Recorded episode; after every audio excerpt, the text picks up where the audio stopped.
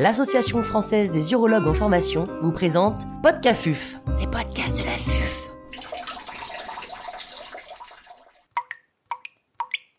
La cystite récidivante. Professeur Franck Bruyère, urologue au CHU de Tours, nous fait part de son expertise. L'intervenant n'a pas reçu de financement.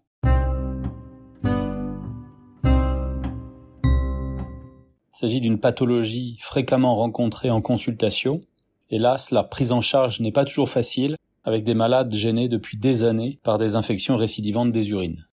Définition et examen à réaliser.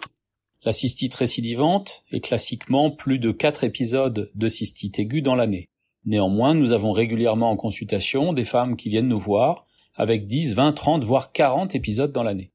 La première chose à faire est de s'assurer qu'il s'agit bien d'une infection urinaire. Et donc il faut vérifier que la symptomatologie est typique, avec des brûlures mictionnelles, des impériosités, des urgenturies, des polacuries, voire une hématurie, en présence d'une bactériurie vérifiée sur l'examen cytobactériologique des urines.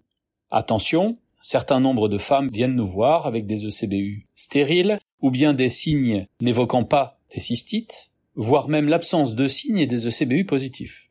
Les examens à réaliser en cas de récidive sont une échographie avec mesure du résidu post-mictionnel, mais aussi s'assurer qu'il n'existe pas d'éléments pouvant favoriser les récidives, comme un calcul dans la voie excrétrice, ou bien un polype, ou bien une malformation de l'appareil urinaire. Il convient donc de faire tous les examens en notre possession pour nous assurer qu'il n'existe pas un facteur de risque de récidive. Quelles mesures prophylactiques permettent de réduire le nombre de crises?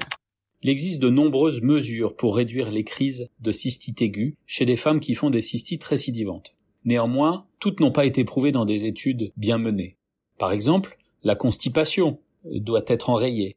Les spermicides ne doivent plus être utilisés. L'œstrogénothérapie locale doit être administrée chez les femmes en période post-ménopausique, mais c'est l'hydratation qui a démontré véritablement son efficacité en augmentant de un litre et demi l'apport hydrique quotidien, vous diminuerez quasiment par deux le nombre d'infections sur une année. Parallèlement, il faut privilégier les non retenues et un certain nombre de dogmes tels que port de vêtements non serrés et l'essuyage d'avant en arrière chez la femme.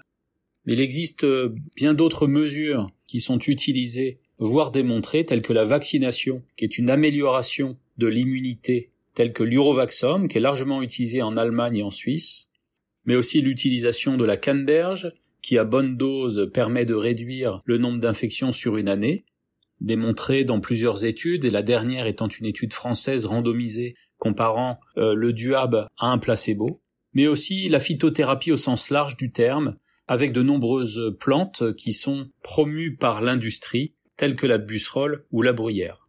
Actuellement, il existe de nombreuses recherches sur l'alimentation, microalimentation et équilibration alimentaire. Le microbiote aussi a été examiné. Pour l'instant, il existe assez peu de cibles concernant ce microbiote pour diminuer les infections récidivantes. L'utilisation d'un traitement antibiotique au long cours dans les cystites récidivantes. L'utilisation d'un traitement antibiotique au long cours dans les cystites récidivantes est réellement un problème. L'antibioprophylaxie ne doit être proposée que chez les patientes qui présentent au moins une cystite par mois lorsque les autres mesures ont échoué. Telles sont les recommandations actuelles. En effet, utiliser cette recommandation permettrait d'utiliser moins d'antibiotiques chez ces femmes, chez qui l'antibiothérapie au long cours provoque très souvent des mycoses vaginales et des troubles digestifs. Ainsi, par des mesures bien menées, nous pouvons réduire le nombre de cystites récidivantes sur une année et probablement réduire à moins d'une par mois, ce qui permet d'éviter les antibiotiques au long cours. Dans un certain nombre de cas, cela reste nécessaire et nous privilégions l'utilisation d'une antibioprophylaxie cyclée, c'est-à-dire un antibiocycle, en variant le choix des antibiotiques. Il existe plusieurs schémas utilisables. Le premier schéma est l'utilisation de phosphomycine avec un sachet par jour, deux à trois jours par semaine, ou bien un seul jour par semaine, ou alors l'utilisation d'antibiotiques différents au cours de la semaine, tels que la phosphomycine trométamol le lundi, avec le jeudi l'utilisation d'une autre molécule telle que la furadentine ou le sélecide, et du cotrimoxazole le samedi, ou encore une autre molécule Mais au total, nous tentons d'éviter l'utilisation des céphalosporines de troisième génération telles que le cefixime, responsable de BLSE, et les fluoroquinolones, fortement responsables de résistance liée à leur pression de sélection.